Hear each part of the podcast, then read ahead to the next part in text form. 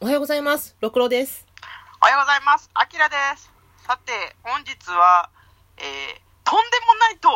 について。イェイはい、小坂理恵先生なんですけれども、これ仲良しとかルンルン読んでた人は多分、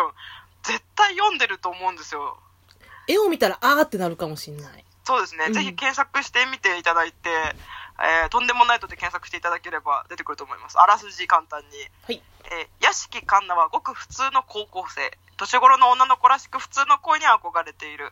しかし環奈の環奈の父親武蔵は蝶がつくほどの過保護ある日環奈が恋をしたと知った武蔵は変な虫をつけさせないようにとボディーガードロボット小次郎を作ってしまう環奈の大反対をよそに彼女のいとことして学校に通い、えー武蔵のプログラム通り環奈を守る小次郎初めは非常に嫌がり小次郎を毛嫌いする環奈だったがだんだんと小次郎に惹かれていくまた小次郎も環奈と触れ合うことであるはずのない感情が芽生え始めというお話ですね、うん。まあ簡単に言うとアンドロイドとのラブコメです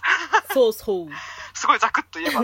や、萌えですよね。もうですね、うんあの私この人の作品が小坂理恵先生が死ぬほど好きで、うん。あの赤北ジャーナルもすごい好きなんですけど好き。今うん今 J コミで全部読めるんで皆さんぜひぜひ読んでく ださい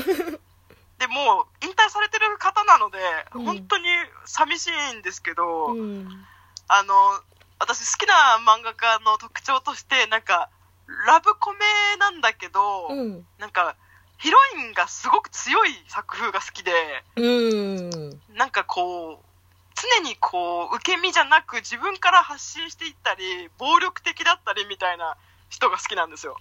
そう、 私、今日、そう、久々に読み返したら、うん。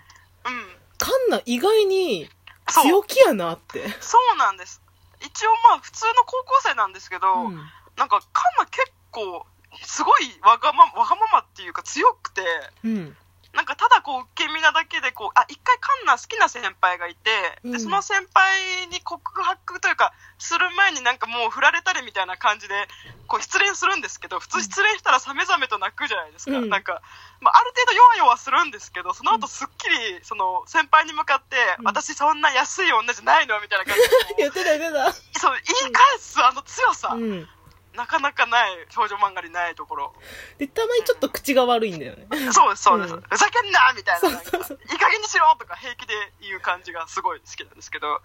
で、何よりも、この、小次郎がとにかく萌えなんですよ。 そう、アンドロイドって萌えるよね。萌えです。うんあの、髪もツヤベタじゃなくて、うんもうただの黒い髪で、あの、なんだろう、ちょっとこう目がもううつろっていうか、うんまうんあ光入ってない感じ、レイプ面みたいなやつだよね。そうそうそう、レイプ目みたいな感じなんですけど、 でもなんかなんて言うんでしょう、すごくその少ない情報ながらも感情が豊かに見えてくるうんというところと、最初は感情がないロボット、ただ命令を遂行するだけのロボットだったのに、こう、観難と触れ合うことで少しずつ芽生え始めて、で、感情が生まれるってことは、その恐怖とかも生まれるわけだから、なんかいざという時車の前に立てないとか、その、武器を怖がるみたいなのがやっぱ生まれてきちゃうっていう弱点はあるんですけど、それでもカンナを守りたいみたいうんな感じが、うん。その恐怖に打ち勝っていく感じがすっげえ萌えです。わかるー。そうそうそうそ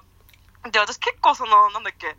あの、カンナのお父さんもある意味マッドサイエンティストじゃないで すか。そう、あ、そうそう、私も思ってん、これ。そう、そうそうマットサイエンティストやんと思って。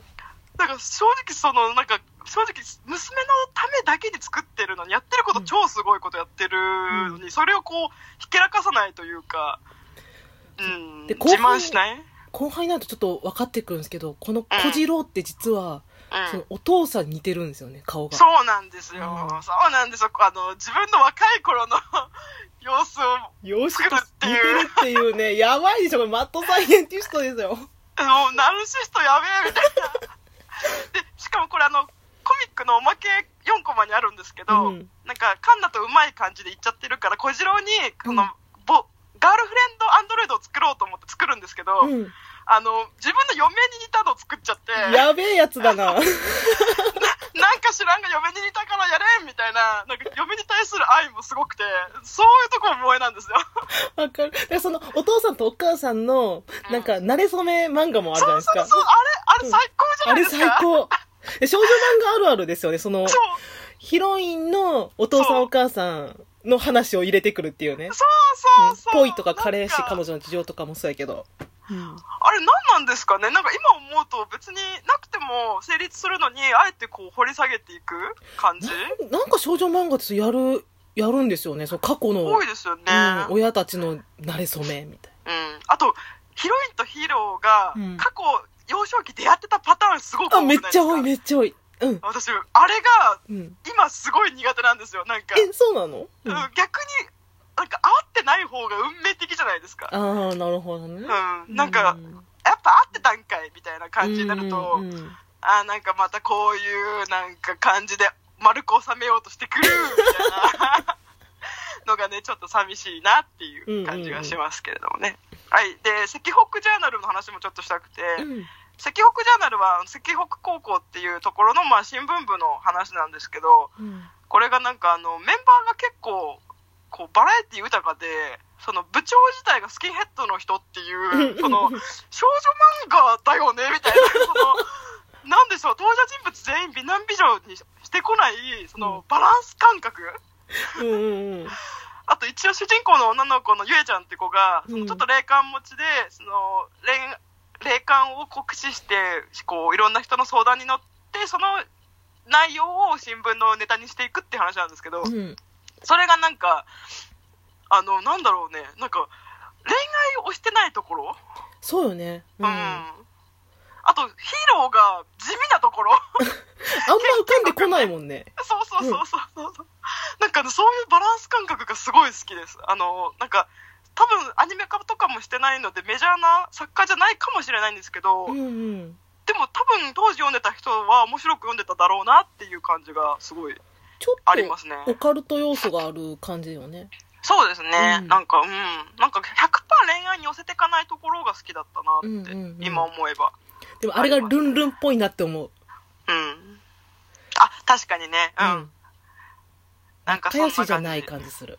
うんうんうん。そう、だから、えっ、と、で、あ、そうだ、もう時間、ごめんなさいね、時間大丈夫かえっと、今7分ですね。な。な、な、あよかったよかったうんえっと、私、あら、改めて読み返してみたんですけど、うん。なんか、結構小次郎が好きだったなっていうイメージが強かったんですけど、うん。なんかね、改めて読んだらね、やっぱカンナ好きなんですよ。うん。おー。あの、なんか、なんでしょうね、主役張ってる感というかう、ん。なんか結構、そう、なんかね、その感情がそのロボットできるじゃないですか。うんうだん。から、あのー車の前に飛び出せないとか出てくるんですけうんど、逆にカンナも、あうの、んロボット、うん別に守らなくても、けあうのんナイフに刺されても大丈夫なのに、うん。あの、小次郎がナイフに刺されそうになった時に前に出ていくんですよね。小次郎をかばうっていう。そうそうそうそう。うん。そういうところがね、すごい好きなんですよ。なんか、あんまりそう人間とロボットっていうところを、こう、区別してなくて、なんか自分が守りたいから守るみたいな。そ、そう小次郎だからこじ好きなのみたいな。うそうそうそうそうそう。んだからなんか、で、結構その、なんだろうな、あの、なんだっけ、他のライバルキャラが、うんいや小次郎くんはもう若いまんまで、あなたはどんどん年取っていくのよ、みたいな感じの、結構な現実も突きつけるんですけど、うん。なんか、それに対しては別に、そこまで気にしてないっていうか、そうそうやの。そうそうそう。なんか寿命の違いネタって結構昔からずっとあるじゃないですか。うんうん。なんか、相手は死ぬし、相手は年を取るのにみたいな、なんかそれを全く意に返してない感じうん。が、すごい、あと、記憶をなくして、一回き記憶を消去されるけど、また何度でも好きになるみたいな感じで、こう、戻る感じとか、うん。なんかで、少女漫画の王道を踏王道を踏んではいるのに、なんか、その、蘇り方が、なんていうんですか、土臭い、泥臭い。 うん。あと読み返すときに、そういえばロボットやから小次郎って成長しないよな。結構ダークな話じゃないと思って、そういそう。たんだけど、その、カン、えカンナが、うんどっちかっていうと小次郎の方がうじうじしてるんですよね。あのそうそうそうそう僕自信がずっと持てなくてロボットだし、みたいな感じなんだけど、そんななんか鉄くず、 鉄、鉄くずやったか な鉄鉄くずと人間なんだから、そんな当たり前じゃないみたいなこと言って。そうそうそうそうこっちの方がハードル高いわ、みたいなこと言って。うんうんうんそあんたがそんなうじうじしてどうすんのよ、みたいな感じで。そうなん復か活そすこるよをね全く気にしないところとか、あと自信持ってもらいたいためにモデルやってやらせるとかそうそう。 それは必要だったのみたいなところはあるんですけどあれいらんかったと思う。そうそうそう私読んでてうんみたいな感じありましたけど、うんまあなんかそこも含めて、その、なんかい大きなイベント的なものがあったから、うん、つなが、最後につながっていくのかなっていう気はありますけどうね。ん、そうさめざめしてないんですよねカンナがそう、うんそうそう、すごく男前でさっぱりしてて、うんなんかふ、なんかちょっと不思議に思ったのは、なんか、絶対子供が作れないじゃないですうか。んうんうんあの、いなんか遺伝子を、二人の遺伝子を残すことができないのに、うんなんかこの二人だったら仲良くややっていけそうっていうか、なんかこの二人の遺伝子がなんか残りそうみたいな、あなん錯かわ覚かるに陥るんですうんうんよ。なんでですかね不思議とか思って。うん、なんかその周りのライバルとかも結局はなんかお互いを認めていくみたいな感じになっていくし、うんうん。なんやろうな、なんか最後科学者になるんかな、あの人も、カンナも。うん、なんか、うん、なんか単純にその、ロボットとの共存みたいな感じで、第一人者になってってくんじゃないかなみたいな、うん。こう、願望はありますけどね。うん、なんか、すごく、不思議な話なのに、なんかすごく普遍的な話なんですよね。うん